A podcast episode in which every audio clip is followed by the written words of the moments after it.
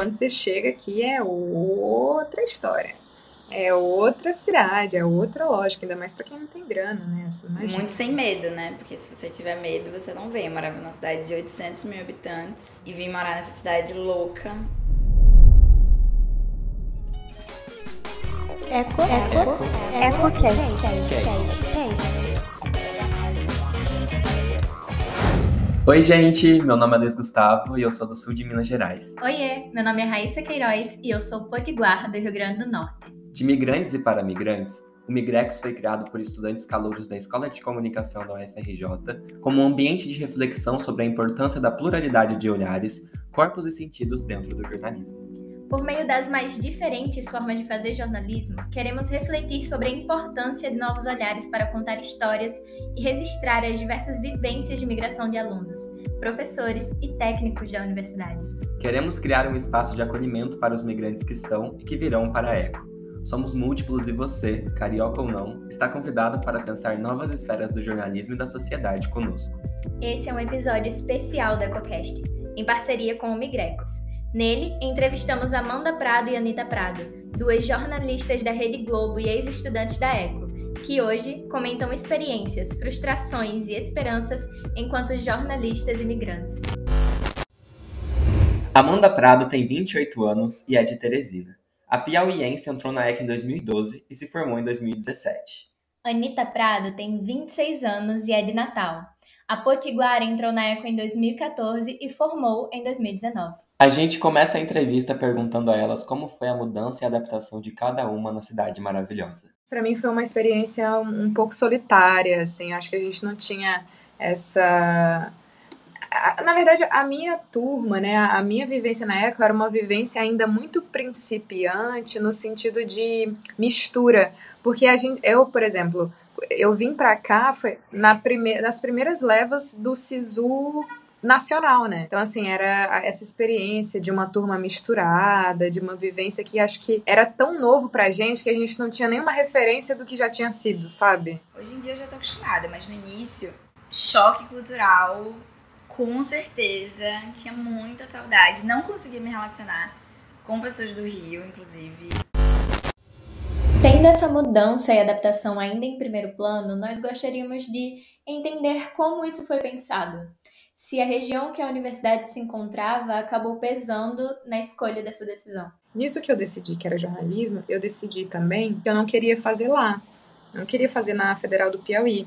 Eu queria fazer numa universidade federal mais aqui pro centro-sul e numa universidade, é, numa universidade maior e tal. E a minha mãe morava morava em Brasília, então para mim fazia muito sentido ir para Brasília. E, e junto, nesse processo de ser adolescente jovem na escola, eu sonhava muito com telejornalismo, sempre sonhei. E aí eu achava que vir para Rio, São, Rio, Brasília. Na verdade, mentira, eu nem pensava no Rio. Tô botando agora porque hoje é inevitável não falar do Rio, mas na época eu pensava, bom, eu indo para Brasília, que é a UNB, é mais fácil de eu eventualmente ingressar na Globo, participar do processo seletivo deles, porque eu já sabia que a Globo tinha um processo de estágio.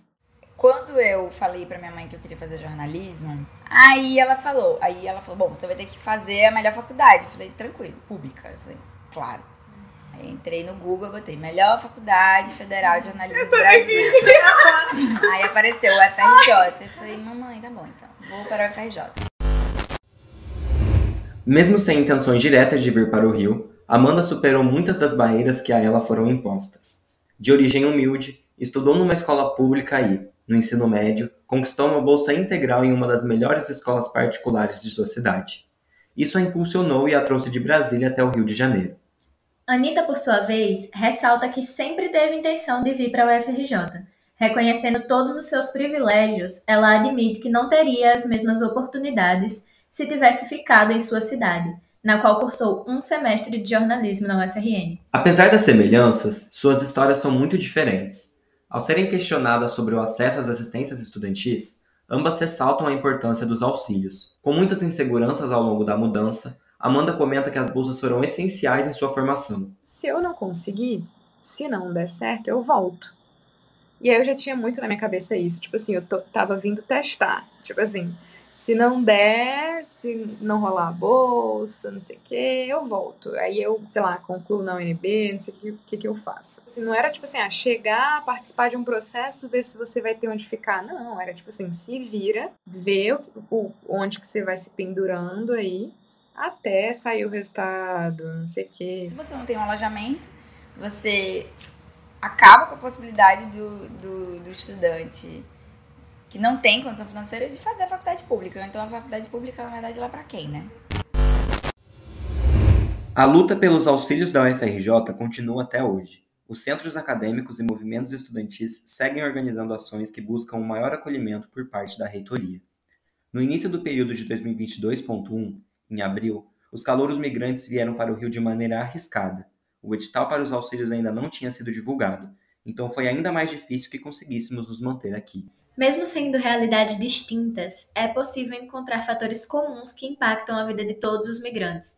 E é exatamente sobre esses impactos de ser migrante que iremos falar agora. Essa coisa do, do ser migrante, ela, principalmente no início, que eu não conhecia ninguém, não tinha amigos, tinha um aspecto de solidão muito forte, né? Eu sempre olhei para todas as coisas acreditando no melhor, acreditando que tudo ia dar certo, acreditando que eu ia me formar aqui sim, acreditando que eu ia conseguir a bolsa, acreditando que eu ia passar no processo seletivo da Globo, o que fosse, sabe? Assim, eu sempre coloquei na minha cabeça muito isso de vai dar certo, vai dar certo. Mas assim, trabalhando muito para que desse certo, né? Não é aquela coisa tipo, ah, vai dar certo, estou aqui esperando. O mais perto de mim era um amigo, grande amigo, uma pessoa muito especial, Dani, que era do Maranhão. E aí, pô, não tinha ninguém do Piauí, mas ele era do Maranhão, ali do ladinho. Então dava uma sensação de uma troca que talvez os outros não compreendiam, assim. É, e aí a gente se sente mais acolhido, a gente se sente mais pertencente num lugar que é tão estrangeiro o tempo todo, né? Mas assim que eu tinha chegado, teve essa, essa tarefa, né, da lista de tarefas, que era mandar uma mensagem para Mauri, que era o nosso diretor da época, que não é mais, pedindo alguma coisa para ele. Sei lá o que que era. E na correria para ganhar, porque eu sou muito competitiva, eu mandei um e-mail para eles e escrevi prezado com S. e eu. Você tinha que tirar um print e colocar lá naquele diagrama, uhum. organograma da lista de tarefas. E eu sei lá quem que vai ver isso, nem vi, nem prestei atenção, tava correndo já com as minhas outras. Gente, detalhe, até hoje eu cometo esse tipo de erro ortográfico, tá tudo bem, entendeu? As pessoas erram ortografia. Isso não é um problema. Não deveria ser.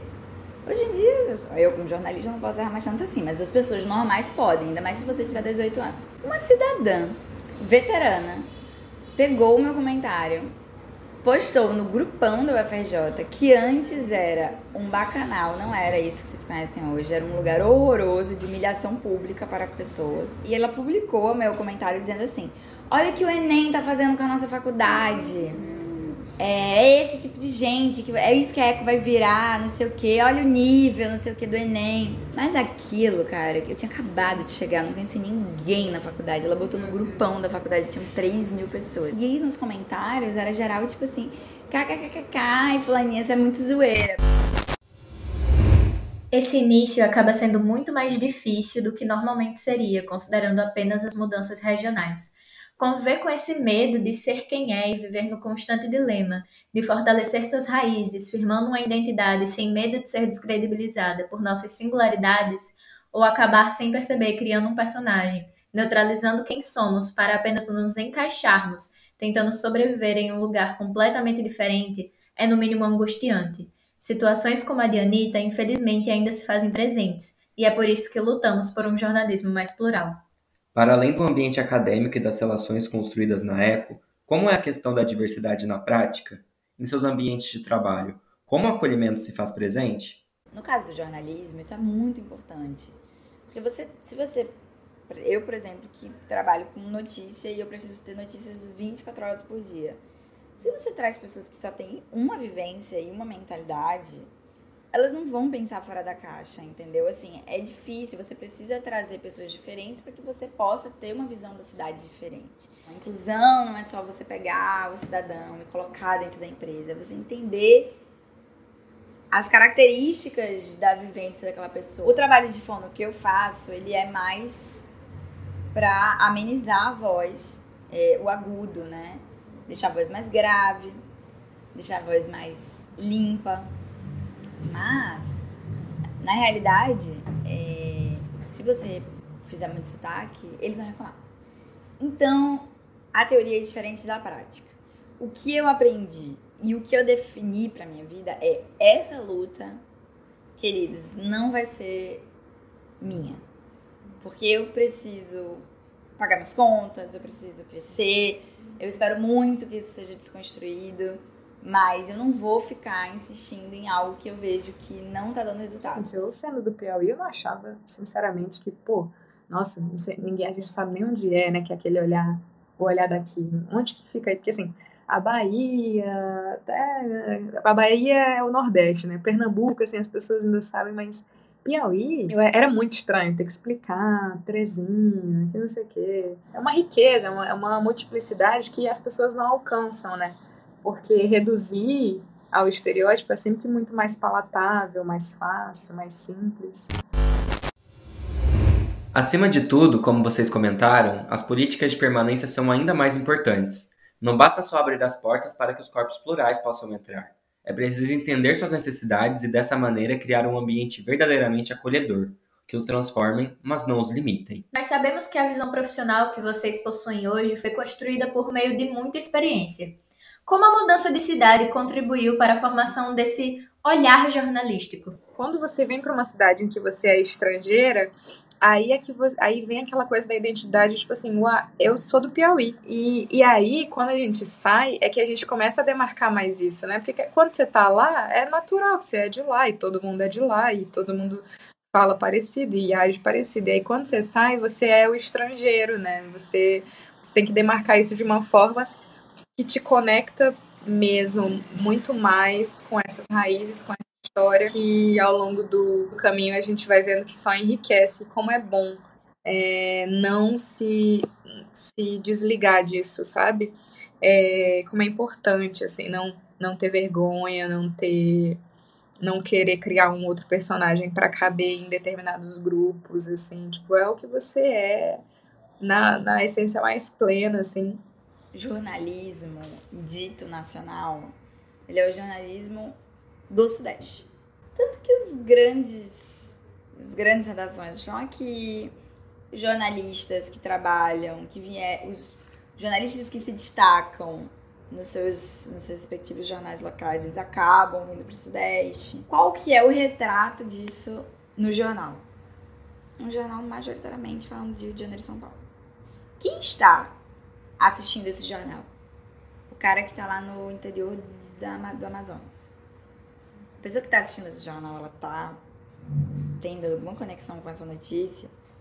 Nenhuma, entendeu? É muito interessante como Amanda ressalta o fato de precisarmos viver o ser migrante em toda a plenitude para que não venhamos nos perder. Mas, como a Anitta comenta, é muito difícil não se moldar para servir a esse jornalismo sudestino, esquecendo as demais vivências que deveriam ser passadas. E o que era tão comum na nossa rotina acaba virando um esforço para mantermos quem somos de forma sincera.